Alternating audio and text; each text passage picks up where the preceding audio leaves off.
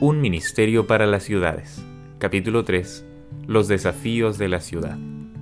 Debido a la actuación de compañías monopolizadoras, al accionar de los sindicatos y a las huelgas, las condiciones de la vida en las ciudades se hacen cada vez más difíciles. Graves disturbios nos aguardan y muchas familias se verán en la necesidad de abandonar las ciudades.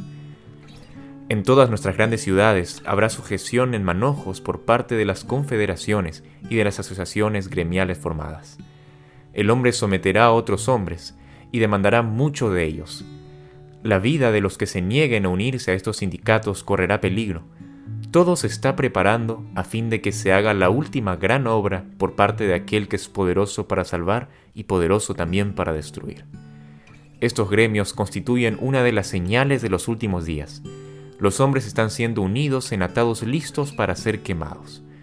Puede ser que sean miembros de la iglesia, pero mientras pertenezcan a esas asociaciones, no pueden guardar los mandamientos de Dios, porque el pertenecer a ellas implica despreciar todo el decálogo. La formación de estos sindicatos es uno de los últimos esfuerzos de Satanás. Dios llama a su pueblo a salir de las ciudades, a aislarse del mundo. Llegará el tiempo en que tendrán que hacer esto. Dios cuidará a los que lo aman y guardan sus mandamientos.